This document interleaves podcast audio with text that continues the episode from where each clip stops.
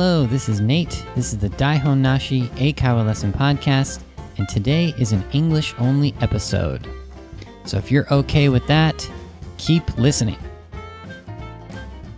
Sota and I are doing a collaboration with the Speak Up Radio podcast with Adam and MJ again. We're super excited. Last year, or yeah, I think it was last year or maybe early this year, we did a collaboration with them. We went on their podcast and they came on our podcast. Guess what? We're doing it again. So it's coming up pretty soon. Sota and I are going to Tokyo and we're going to collaborate with Adam and MJ from Speak Up Radio of Speed Learning. We're super excited. We hope we can make a few good episodes for you wonderful listeners. So, watch us on Instagram and social media for updates. So, when we're doing the collaboration, which is coming up, actually, it's going to be tomorrow, we're doing the collaboration. So, we're going to post about that on social media. So, follow Sota at Eigo no Sota on Instagram and follow me, Nate Sensei, on Instagram. You can find the link to our social media on this episode's page. You just scroll down and you find it. So that is the cool announcement for today. Also, for everyone who lives in Kansai, I'm looking forward to meeting you on the 23rd for our Daihon Nashi two year event in Kansai. I'm super pumped about it. If you didn't sign up yet, you can go to the link in the last episode and click the link and sign up. For other people who don't live in Kansai, well, we will visit you someday in the future. Thank you guys, and let's get started with this episode.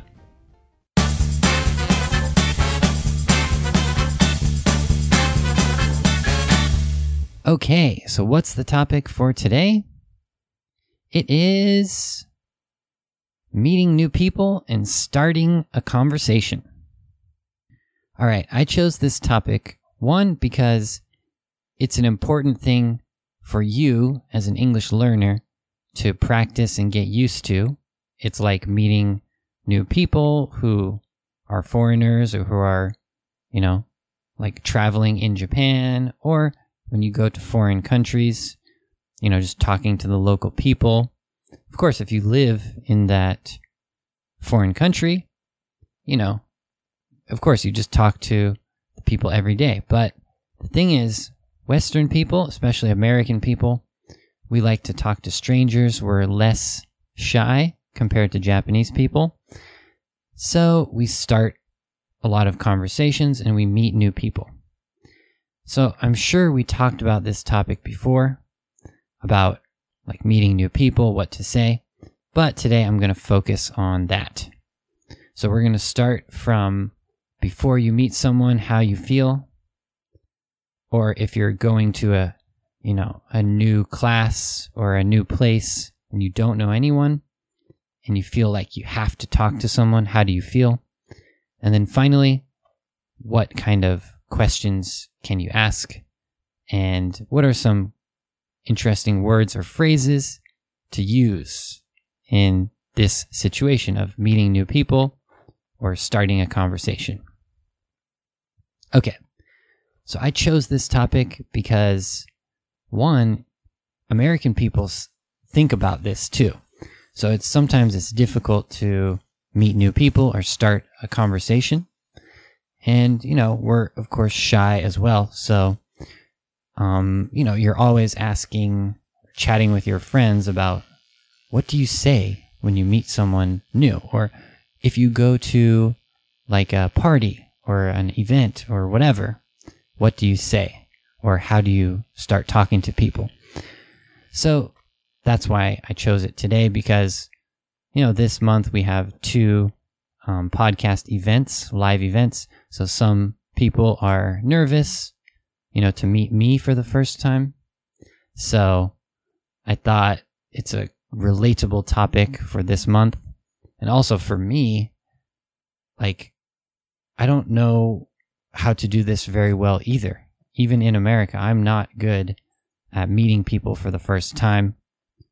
I I guess I'm okay, but I wouldn't say I'm like outgoing and I just talk to strangers or if I go to an event or party, I'm a little bit mm, shy at first, so I don't know how to do this perfectly. So, um, you know, I'm a good example of someone who can practice and start to, you know, make a new conversation or meet new people if I focus and practice. So you can too. All right. So I want to start with the phrase hesitate.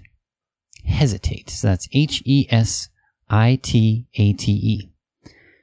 Hesitate is when you're not sure about something, you're not 100% about doing something, so you stop or you you don't do it 100%. You kind of stop and think about it and maybe hide or wait or you know, hesitate means to kind of pause or not do something that you want to. So in this case of meeting someone new or starting a new conversation, my advice is try not to hesitate.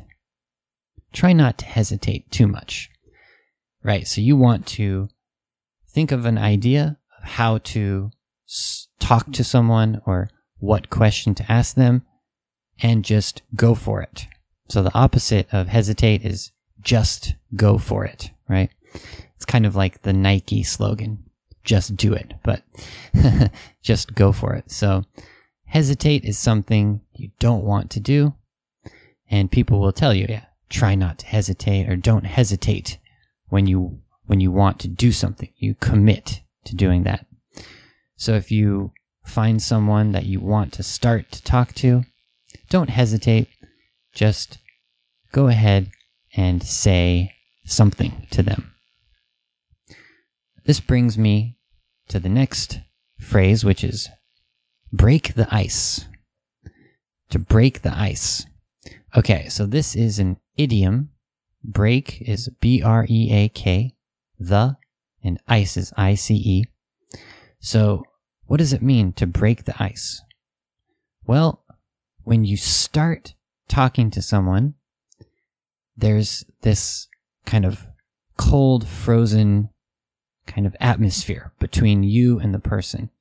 And you want to break that frozen, cold um, atmosphere, or just you don't know them. So it's a little bit weird. So that's the ice. So you want to break the ice and start talking to them. So when you meet someone new or you want to start the conversation, you have to break the ice. How do you break the ice, first of all? That's something that even I'm like still practicing how to do it. But when you're at a party, what do you say to someone to start to talk to them?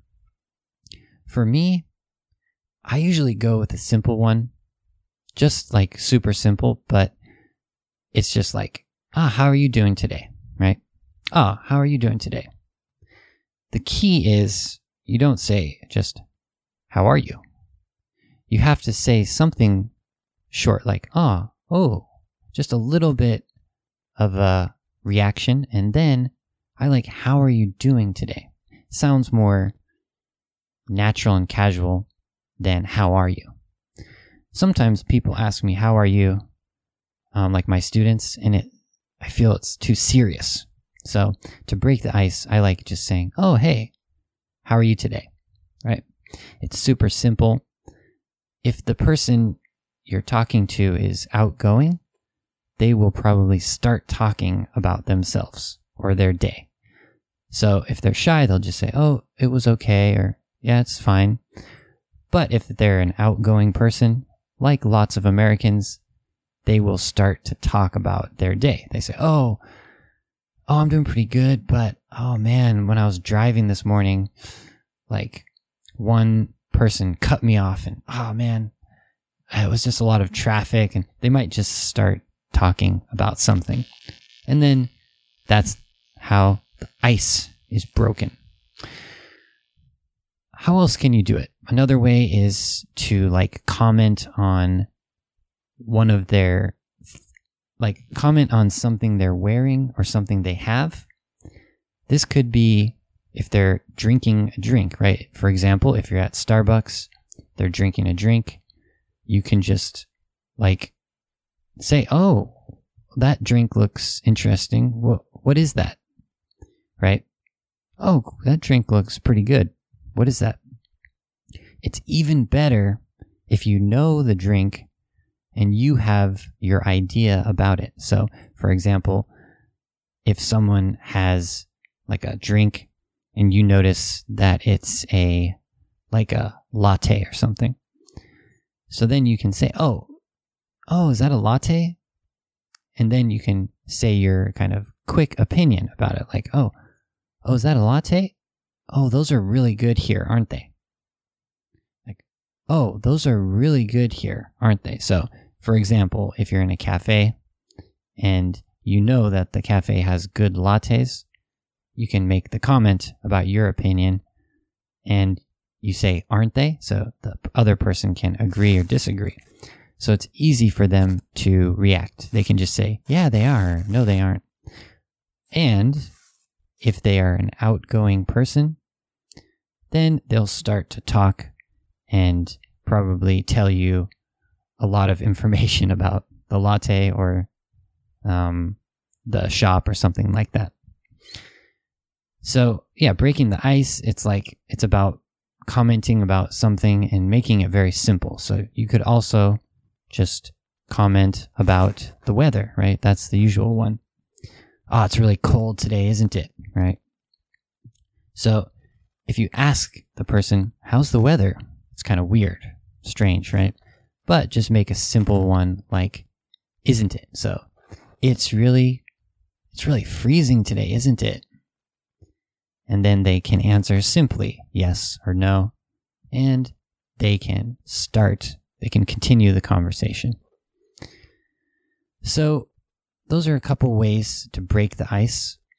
And let's just review. So, one of them is just to ask them how they're doing, or the other one is to comment about the weather or about the item they have if it's in a shop or about their clothes or something like that. So, oh, you have, oh, that's a cool shirt. Or another one is to, to comment about the situation. So, for example, if you're at a shop and you're waiting in line, you can comment about the line. You can say, oh, this is a pretty long line, isn't it? Or this place has long lines, right?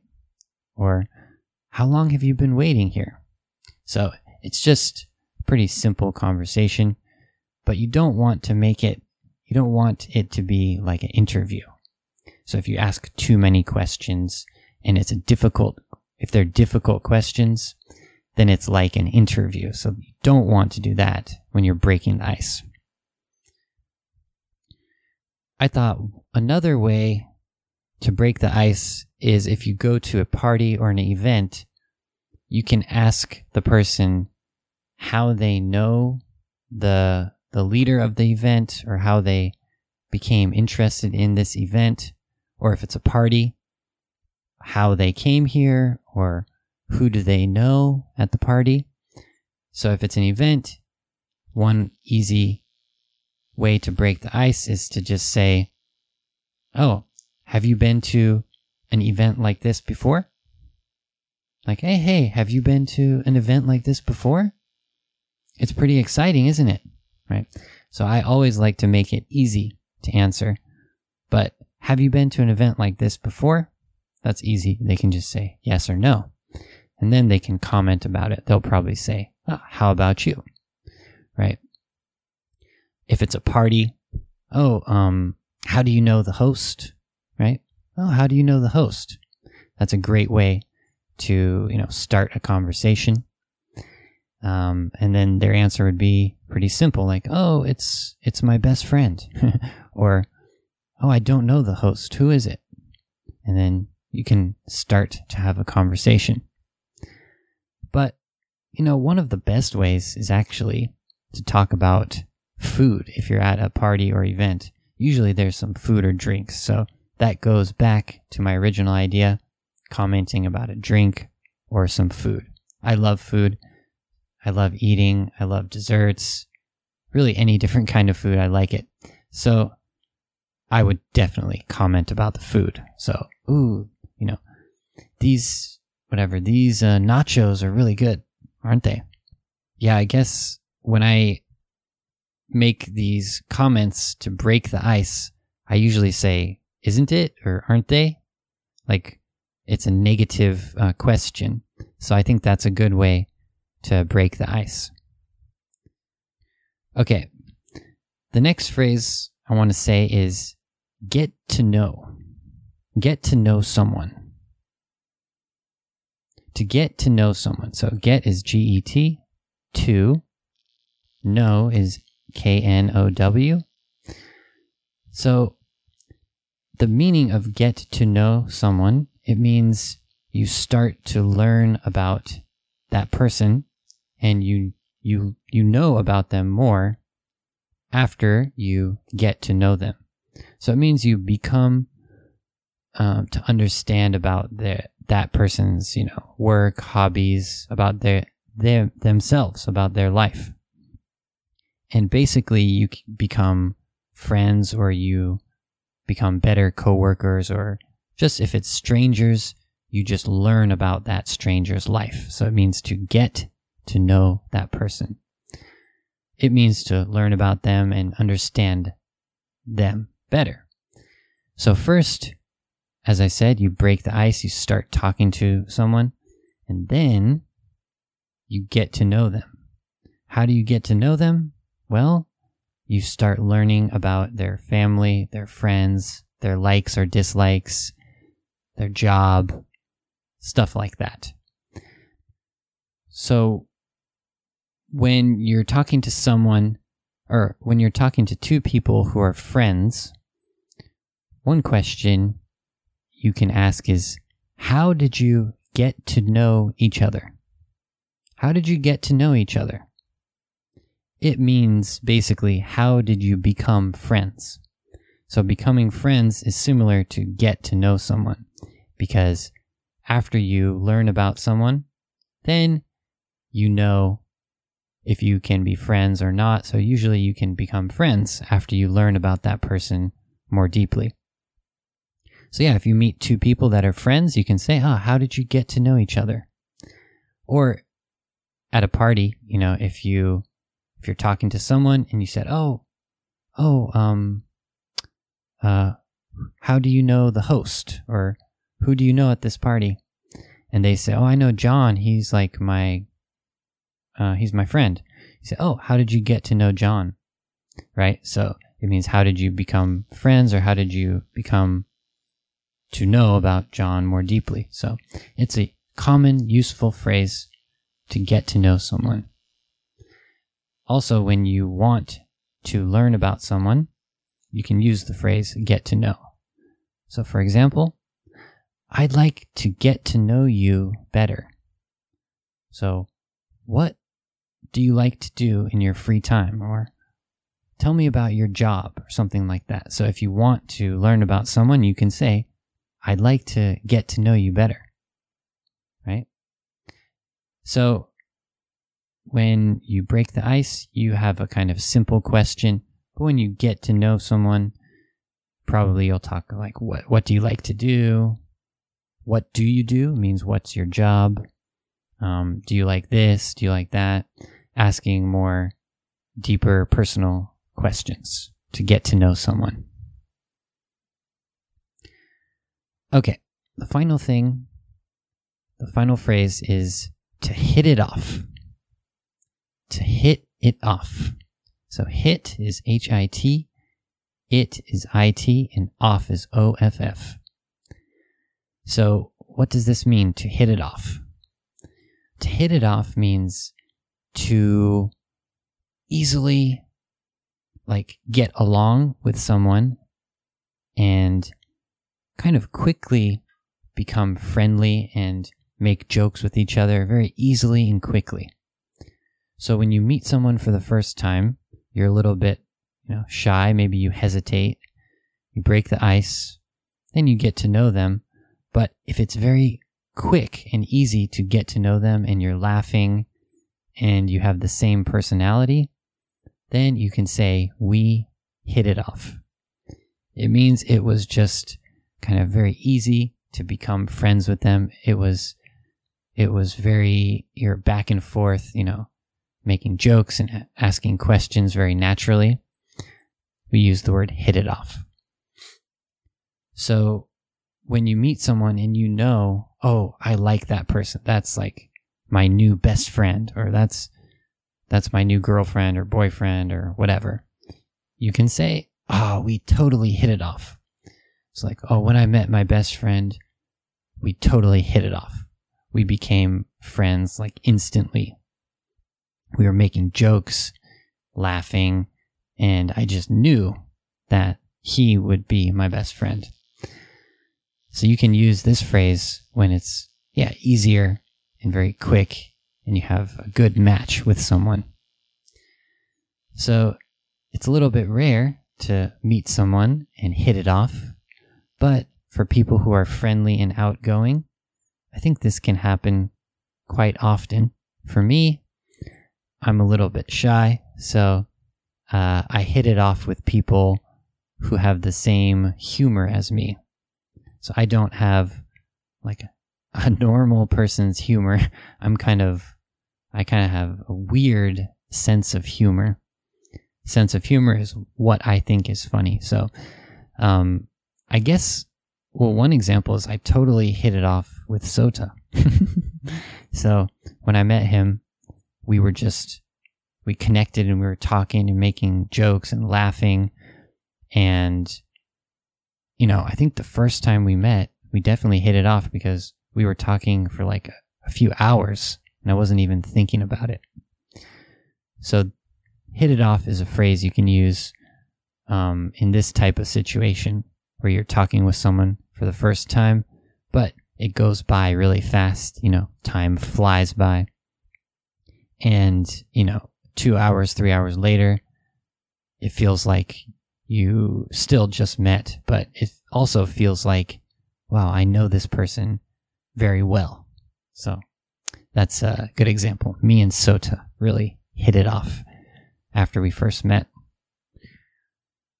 All right. So those were the phrases for today. It's, you know, when you meet someone for the first time and when you start a conversation, these words come up. So you hesitate a little bit and you have to break the ice. Then you get to know them. And then, if you're lucky, you hit it off. So I hope you enjoyed that topic today. And I hope it gives you a little confidence to talk to strangers or to go to an event, for example, like the Daihon Nashi two year event in Kansai, or the people who came to our Tokyo event. I think you guys did a good job of getting to know me because you're asking me lots of questions. And yeah, in the future, if I meet you wherever, I hope you can easily break the ice with me by making it more natural and casual. Like, how are you doing today, Nate? Right? If I see you guys, you know, outside somewhere, um, don't worry. Just say, "Oh, hey, are you Nate?" from, you know, Daihon Nashi? Yeah, how are you doing today? Right? If I heard you say that, I would feel so easily like I would feel so so good to start a conversation. So try that out. How are you doing today? Or oh, it's really cold today, isn't it?